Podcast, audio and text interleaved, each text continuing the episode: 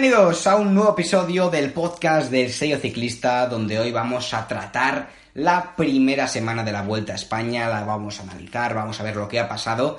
Y bueno, vamos a repasar los mejores momentos también de la carrera española, que estoy muy contento hasta el momento de cómo está transcurriendo una Vuelta a España que desde el minuto uno, pues ya sean los hombres que, que pelean para la general o por otro lado, los hombres que están en la fuga, en cada etapa hemos visto pues la gente dándolo absolutamente todo. En los tres finales en alto que hemos visto, los hombres de la general se han atacado y han dado la talla. Los días de media montaña, gente que estaba en la fuga pues ha luchado hasta el final para ganar la etapa. Y hemos visto disputas para el maillot de líder, hemos visto disputas para la etapa, para la montaña. Es decir, los corredores están honrando la carrera y esto es lo más bonito de todo. Después puede ganar tu corredor favorito o no, pero que hayan corredores que desde el minuto uno lo estén dando absolutamente todo en esta Vuelta a España es algo genial.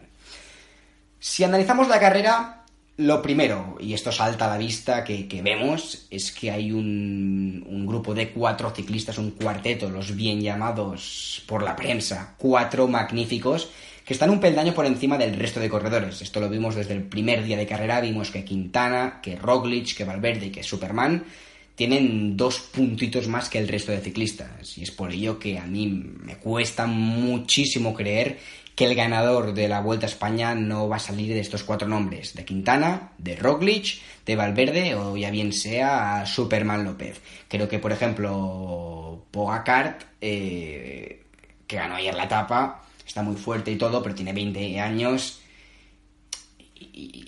Una cosa es ganar un etapón como ganó ayer, que me quedé anonadado y otra cosa es que tenga las piernas, la madurez y, la, sí, la madurez en sus piernas para eh, en esta segunda y tercera semana pues sacarle tiempo a Quintana, Roglic, Valverde, Superman y ir en busca del, del maillot de, de líder de la carrera. Esto es, para mí es ciencia ficción ahora mismo.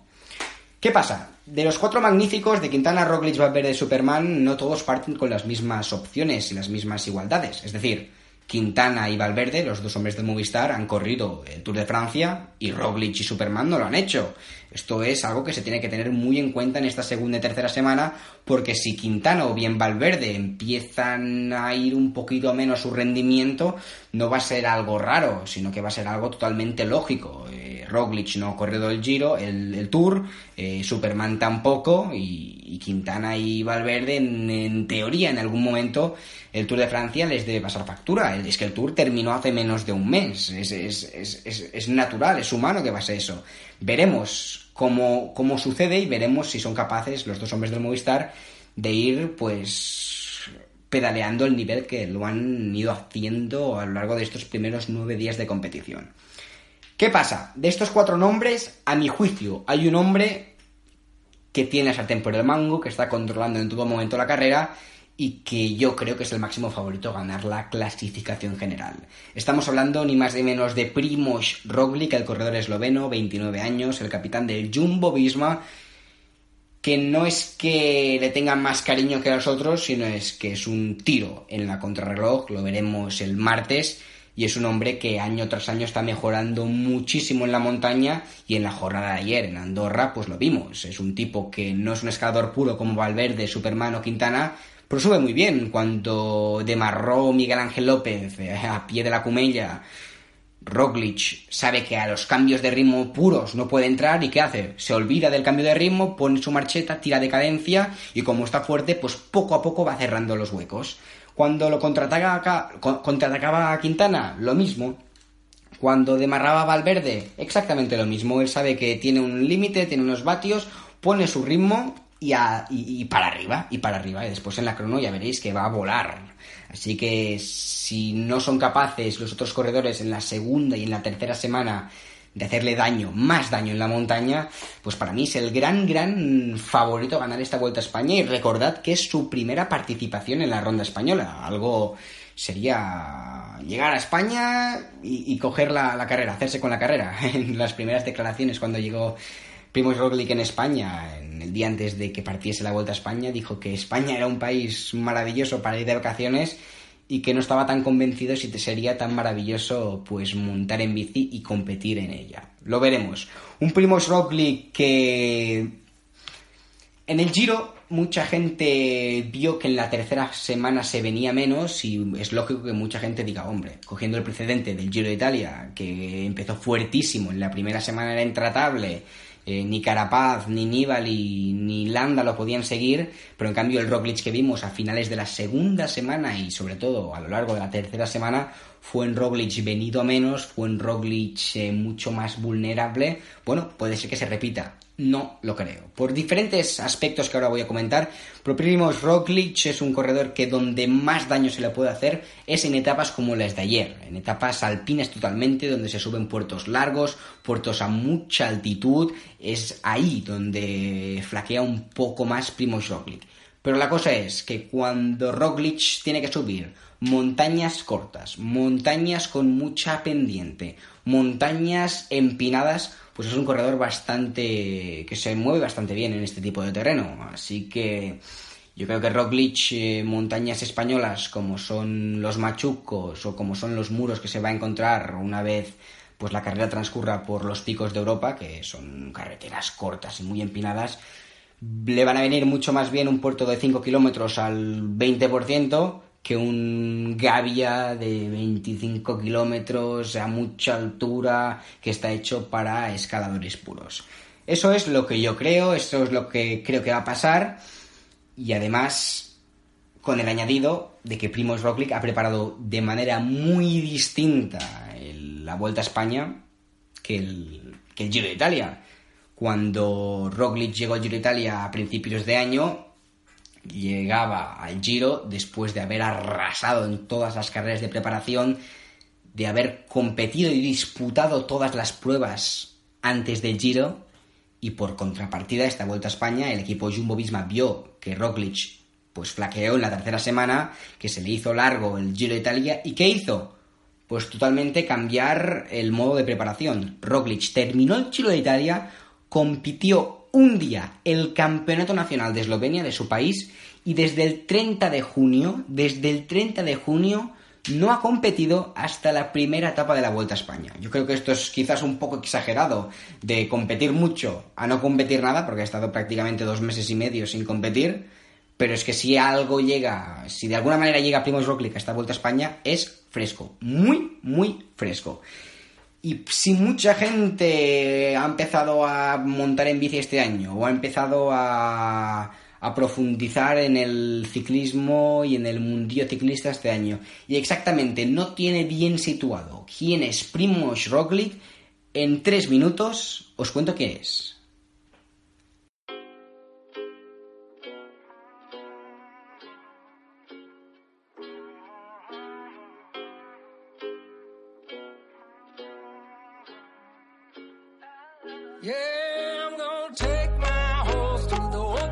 Primoz Roglic es un ciclista esloveno de 29 años. Es la cara más visible y popular de la espectacular generación de corredores eslovenos que está florando.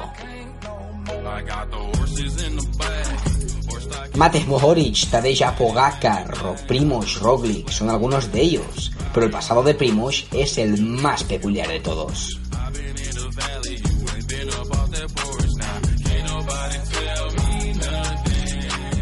Roglic fue saltador de esquí profesional y en la categoría de juvenil se proclamó como campeón del mundo.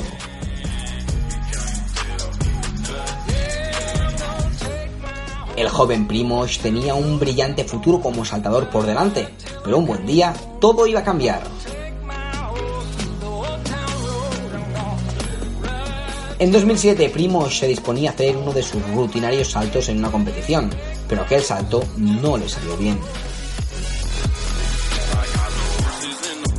Solo salir lanzado del trampolín se desequilibró en el aire. A 103 kilómetros por hora sufrió una durísima caída.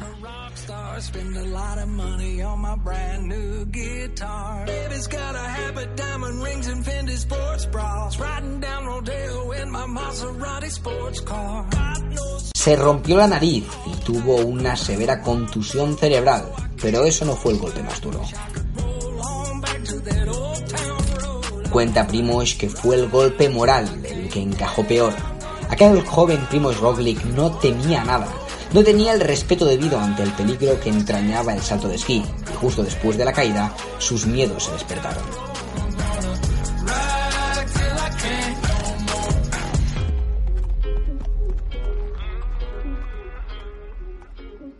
Cuando volví a entrenar ya no era el mismo. Físicamente estaba 100% recuperado, pero psicológicamente no. A partir de aquí empieza el cuento ciclista de Roglic. Ojo al tiempo que va a hacer Primo Roglic, qué barbaridad. Que ya metía 11 eh, segundos a, Dumoulin y 9 ¿eh? y 9 segundos metía Miguel Ángel López abajo, ¿eh? A ver cómo ha hecho la subida. Pero si es que está ya con los carteles finales. Ojo al tiempo que va a meter Primo Roglic. Atención a lo que va a hacer el esloveno. Primoz empezó haciendo duatlones y realmente le gustó. Yo flipo con lo que acaba de hacer Primoz Roglic. Absolutamente brutal. Se vendió su moto de enduro, una KTM, y con el dinero se compró su primera bicicleta de carretera. El final del cuento todos lo podéis adivinar. Pronto despuntaría y todos los equipos se pelearían por él. Este es Primoz Roglic.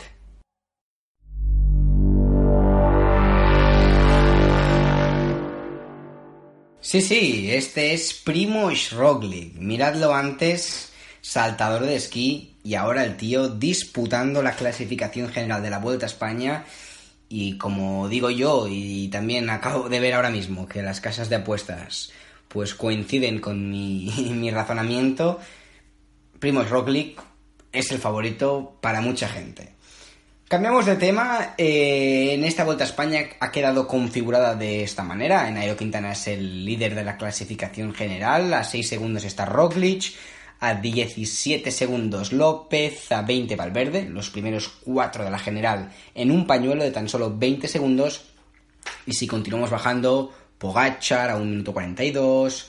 Hagen a 1.46, Edet a 2.21, Maika a 3.22, Kelderman a casi 4 minutos y Dylan Teuns a casi 5 minutos. La general ha quedado dibujada de esta manera, ni más ni menos, por tres etapas. Por la de Jabalambre, la de Más de la Costa y la etapa de Andorra. Tres finales en alto, pues que han sido claves para el desarrollo de esta Vuelta a España y que detrás de estas tres etapas, detrás del ganador de estas tres etapas, se esconde una historia muy bonita. La primera etapa de Jabalambre es por la que empezamos, que ganó Ángel Madrazo, y fue una primera toma de contacto muy interesante con la montaña. Eh, había una fuga de dos corredores del BH Burgos y del Cofidis, y finalmente, tras hacer múltiples veces la goma mm, Ángel Madrazo, eh, nos sorprendió a todos porque en los últimos 600 metros tuvo un rush espectacular y un corredor ya bastante maduro, 31 años, Miguel Ángel, Ángel Madrazo, corriendo por un equipo continental como es el BH Burgos, que es, por cierto,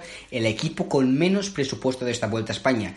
Y enfundando, enfundado dentro del mayor de la montaña, conseguía el triunfo en una etapa de nombre de la Vuelta a España, una etapa con un puerto de primera categoría, se imponía Ángel Madrazo, un corredor modesto, en una etapa para grandes nombres. Así que aquella etapa que ganen, a veces que ganen tipos como un madrazo de equipos modestos como el BH Burgos, a mí me gusta mucho, porque te cuenta que el ciclismo pues es un deporte para todos, no solo Ineos, no solo Froome, no solo Bernal, no solo Thomas, sino que también hay madrazos, tipos que siempre han estado a pie del cañón, eh, currando siempre, han ido saltando de equipos, pero siempre con muchas ganas, con mucha raza, con mucho punto honor.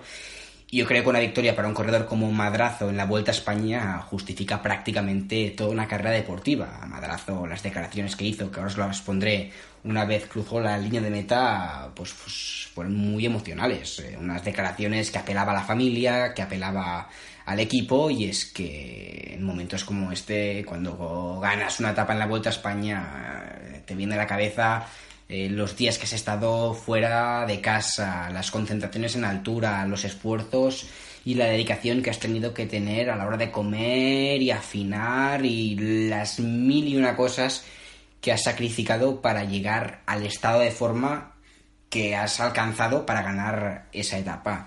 Y Madrazo y el equipo se lo merecían. A mí me gusta mucho que a veces eh, David pues venza a Goliat. Y en aquel caso, la etapa de Madrazo, pues fue eso. Miguel Ángel López por detrás, Roglic por detrás y Valverde apretaron, pero tú y el tipo supo mantener muy bien y calcular muy bien las distancias y fue el claro merecedor de, aquella, de aquella etapa. Las declaraciones de Ángel Madrazo fueron las siguientes, os las pongo, unas declaraciones muy, muy especiales. Has visto las lágrimas, la felicidad, ¿qué te pasaba por el corazón, eh, por la cabeza en la línea de meta? Eh, la verdad que mi mujer eh, es la que el día a día está con mis hijos, la que pasa el tiempo con ellos y yo muchas veces pues, por concentraciones o por carreras estoy mucho tiempo fuera, ¿no? Y la verdad que si yo estoy aquí ganando es gracias a ella, porque ella es la que cuando caigo en los momentos malos eh, es la que me apoya. Y bueno, y quiero también dedicárselo al equipo, porque gracias a ellos hoy he podido ganar, ¿no?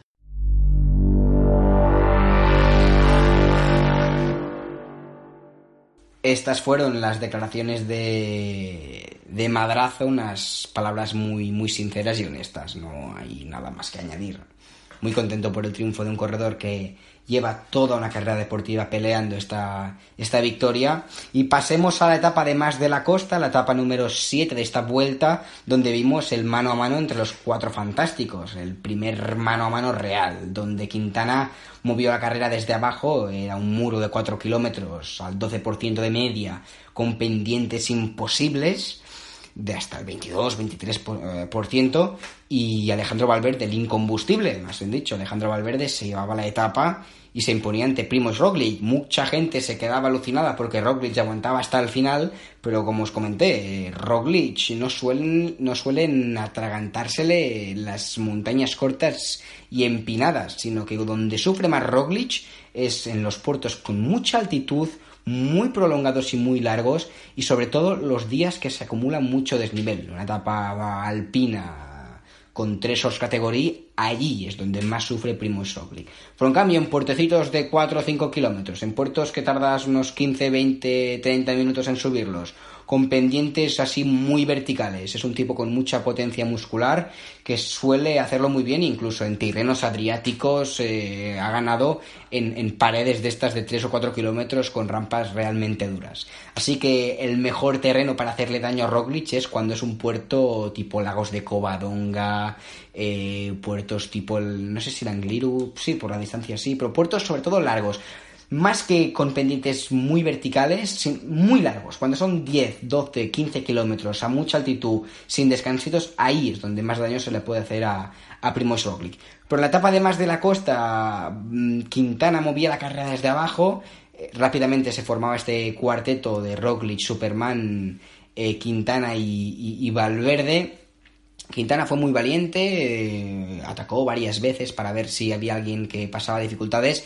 todos respondieron muy bien. El único que a falta de un kilómetro y medio así sufrió fue Alejandro Valverde y ahí yo pensé, bueno, Valverde va justillo, por muy rápido que sea, en el sprint no va a tener nada que hacer, porque si está sufriendo con el ritmo de Nairo, a la que se vayan a disputar la etapa, va a, ceder, va a ceder unos metros. Pero es que este tipo es que es, es una pasada.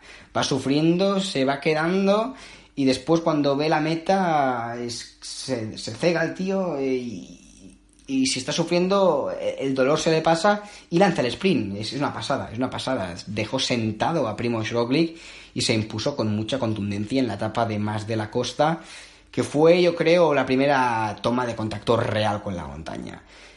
También vimos ahí que parecía en un momento que era Valverde más el líder del Movistar. Ayer, por ejemplo, ostras, vimos a un Quintana muy fuerte que iba un puntito más que Valverde. ¿Quién es el líder real del Movistar? La prensa desde el primer día, en cada entrevista que le hacen a Valverde o a Quintana, les preguntan lo mismo. Cuando Quintana lo hace bien, la prensa va a Quintana y le dice, podemos decir que definitivamente el líder del Movistar es Nairo Quintana. Y Quintana dice, bueno, eh, la vuelta es muy larga, veremos, eh, los dos vamos a intentar hacerlo bien y todo el rollo. Cuando Valverde lo hace bien, el día de más de la costa, por ejemplo, le decían, Valverde, podemos decir que definitivamente el día del Movistar eres tú y suelta el mismo rollo. Así que la cosa, yo creo que la estrategia del Movistar llevan ya mucho tiempo haciéndola, es que la capitanía normalmente, ya sea en el Tour, ya sea en la Vuelta, les gusta compartirla, ya sea un Landa Valverde, un Landa Nairo o en este caso un Nairo Quintana y Alejandro Valverde. Cuando la presión se la reparten dos capitanos, pues para Quintana y Valverde pues se ve que, les va mejor, que rinden mejor y ya está. Así que alguna vez que ha ido Valverde solo como capitano al Tour o a la Vuelta y toda la presión ha recaído encima de, un hombre del Movistar, pues no lo hacen tan bien. Si les va mejor así, pues adelante. Para mí, el líder del, del Movistar en esta Vuelta a España, los dos, pero yo tengo el presentimiento de que, no sé, Valverde esta vuelta. No te digo que la vaya a ganar porque estoy casi convencido que lo va a hacer Primos. Ya veremos, ¿eh? quizás me equivoco. Pero no sé, tengo el sentimiento que Primos tiene la sartén por el mango, pero creo que Valverde va a hacer una gran, gran vuelta a España.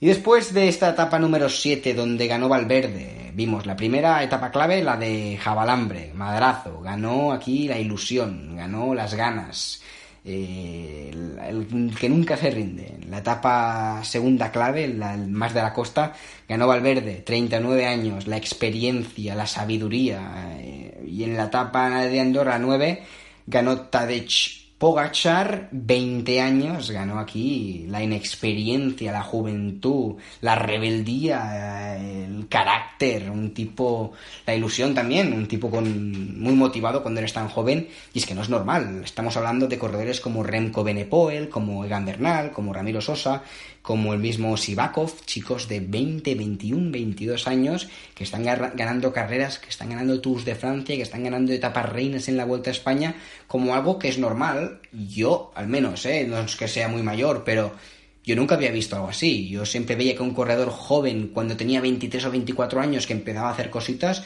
y era un chaval con un futuro brillante por delante. Pero yo, chicos de 19, 20, 22 años, que estén peleando a cara de perro con los grandes nombres del ciclismo, con los Valverde, con los Roglic, con los Thomas, con los Nibali, yo, es, para mí es algo, no sé, extraordinario, es que no es algo normal que un chico de 20 años te gane la etapa reina de la Vuelta a España. Es que dejó sentado a Nairo Quintana, es que dejó sentado al mismo Primoz Roglic, y es que no ganó la etapa porque estaba en la fuga y fue el más fuerte, sino es que ganó la etapa saliendo del grupo de favoritos. Empezó el puerto subió la gallina con el, puerto de con el grupo de favoritos. A pie del último puerto estaba con Roglic, estaba con Superman. Y él, ajeno a todas sus batallas y a todos sus ataques y todos sus piques, cogió su ritmo, fue subiendo, cada vez estaba más adelante y al final dejó sentado a, a Nairo Quintana y a un super escalador como es Quintana. Y ya veremos qué super porvenir tiene por delante Pogachar, porque no sé, ¿eh? muchos han hablado de, de Benepul, de Ramiro Sosa y de Sivakov, pero no sé si tiene, tiene 20 años, ¿eh? tiene un año más que dos, por cierto, dos años más, va a cumplir 21, tiene dos años más que Remco Benepul, y sí que Remco ha hecho grandes cosas y eso, pues que es su primer año como profesional, Pogachar también, ¿eh? es su primer año como profesional, es de septiembre de 1998 y ganar como ha ganado, no es, no es el, triunfo solo que ha ganado, el prestigio y todo, no, no, es cómo ha ganado. Salir del grupo de favoritos, empezar la Cumella, empezar Curtas Dancam, el último puerto de la jornada, con Superman, con Roglic, con Valverde, con Izaguirre, con Majka, y soltarlos a todos con 20 años en tu primera temporada como profesional es una auténtica barbaridad. Es que es una barbaridad. Y no sé si aquí me estoy flipando yo, pero yo lo he encontrado algo bárbaro. Es que es su primer año como pro. Veremos qué progresión tiene este chico. Pero es que yo me estoy frotando ya las manos porque en dos, tres años en el Tour de Francia un duel Egan Bernal contra Remco Benepul contra Pogachar contra Sivakov y contra Sosa y alguno más que quizás venga, es que esto puede ser las batallas galácticas de la historia del ciclismo. Estos chicos con 20 años están reventando a todo el mundo. Imaginaos cuando tengan 23, 24, 25 o la edad que yo pensaba que era el cenit ciclista. Yo pensaba que, el, pienso y sigo pensando, ¿eh? que el mejor momento de un ciclista son los 30 años. Cuando un ciclista tiene entre 27 y 32 años, en teoría es cuando el cuerpo está mejor, es la mejor época de un ciclista. Pues este chico en 20 años está así, o Bernal, o Ebenepul, ¿cómo estará cuando tenga 30 años? Es que serán los próximos Edimers todos. Claro que cada cuerpo es una película distinta, pero si evolucionan todos como deberían y como todo el mundo espera, puede ser una barbaridad el ciclismo que podemos ver dentro de tres o cuatro años. Y también con el salto que está la gente prediciendo de de no cómo se llama de Mathieu Van Der Poel que va a saltar a la carretera se habla dentro de un par o tres de años. Así que puede ser un espectáculo. Bueno la etapa reina de esta primera semana la etapa 9 de Andorra ganó Pogachar por detrás vimos el duel de los cuatro magníficos, que realmente fue genial, fue muy muy bonito. Tres escaladores contra Roglic, yo creo que este puede ser el titular, todos iban contra Roglic, que es lógico, es el más contrarrelojista. Atacaba a Superman, Roglic respondía a ritmo y los dos Movistar a su rueda. Pillaban a Superman y volvía a Superman y Roglic toda la responsabilidad a cargo de Roglic, los dos del Movistar a su rueda. Cuando Roglic iba en caza de Miguel Ángel, saltaba Valverde. Roglic cogía Valverde. Cuando lo cogía, saltaba Nairo. Roglic a por Nairo.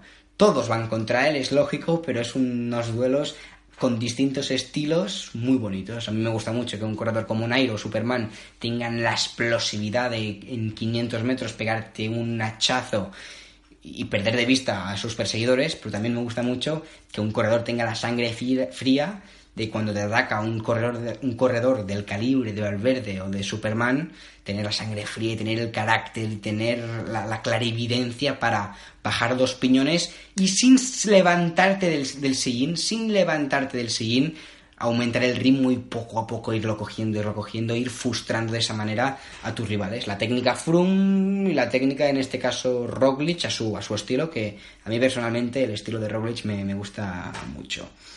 Una etapa 9 que también abrió las puertas a, a la polémica, y es que a falta de 3 kilómetros, Quintana se deshacía del resto de favoritos, a su rueda se llevaba a Pogachar, pero es que a 30 segundos por delante tenía Marc Soule que podía ganar la etapa, y yo creo que la hubiese ganado si le hubiesen dado vía libre.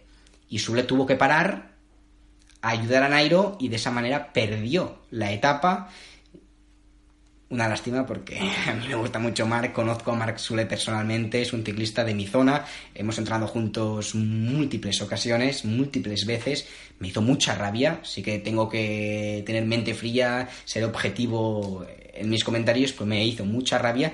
Y se comentó en la televisión española, en, en la televisión nacional española, los comentarios que, que, que, hubieron de Carlos de Andrés, que es el narrador del Tour de Francia, de Joaquín Rodríguez, de Purito Rodríguez y de Perico Delgado, ganador del Tour de Francia también, eso comentaban cuando mandaron parar a Marc Soule. Ahí, está, ¿eh? ahí está, efectivamente, como le han dado indicaciones. Mm, no sé yo si estás muy convencido de esto, ¿no? No. Porque veía cerca, ¿no? Un bonito triunfo para él en una vuelta, en una vuelta grande, pero Oye, eh, para eso está el director, ¿no? Para tomar las decisiones. Sí, le está diciendo que no, no, le apetece, que no quiere. Sí, ahí se está, se está enfadando ahora Marc. ¿eh? Marc dice que por qué me tienen que parar a mí ahora. Tiene que estar más ah. tranquilo aquí, Marc. Tiene que estar tranquilo porque la victoria etapa también la puede conseguir, ¿eh? Ahora lo que tiene que estar es cerca de, de Nairo y, y por qué no ganar la etapa. Está bien, está bien. Puede esperar a Nairo apretar y, y soltar a, a Pogachar.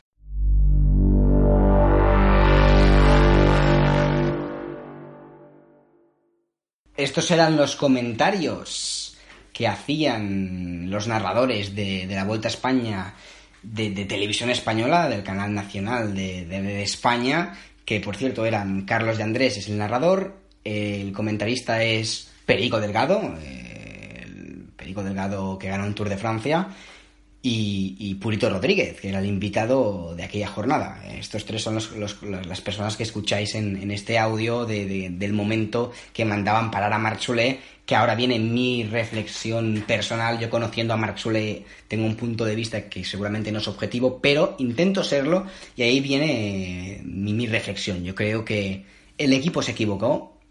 No, se, se equivocó ¿por qué? Básicamente porque el equipo tiró de manual. Tiró de manual, eh, lo hemos visto en mil ocasiones. Estamos aburridos de ver un corredor que tiene opciones a ganar la etapa, pero ataca a su líder por detrás, se para y lo ayuda. y a veces puede salir bien o puede salir mal o puede salir a medias, como salió en esta vez. Nairo se coloca como líder, pero por contrapartida se pierde la etapa. Y hay mal rollo en el equipo. ¿Qué pasa? Si contextualizamos eh, la persona de Marc Solé, es un chaval de 24 o 25 años que está llamado a ser el futuro del Movistar Team.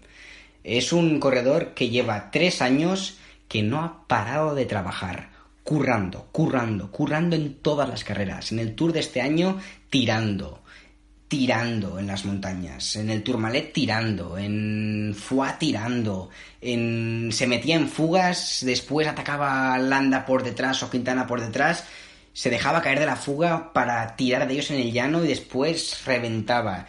No ha parado de trabajar en esos tres años, ni ha abierto la boca, ha entendido que era su papel, que tenía que hacer galeras antes de convertirse en el corredor que todo el mundo dice que se puede convertir y en ningún momento se lo ha reprochado, en ningún momento se ha quejado. Es un tipo que en las entrevistas y a nivel personal, a veces que he hablado con él de eso, me ha dicho que él se llama Marc que tiene 23 años y que comparado con los Valverde, con los Nairos, pues todavía tiene muchos pasos que asimilar. Y por tanto que era normal y que era lo que debía hacer, trabajar, trabajar y trabajar, que ya llegaría a ese momento.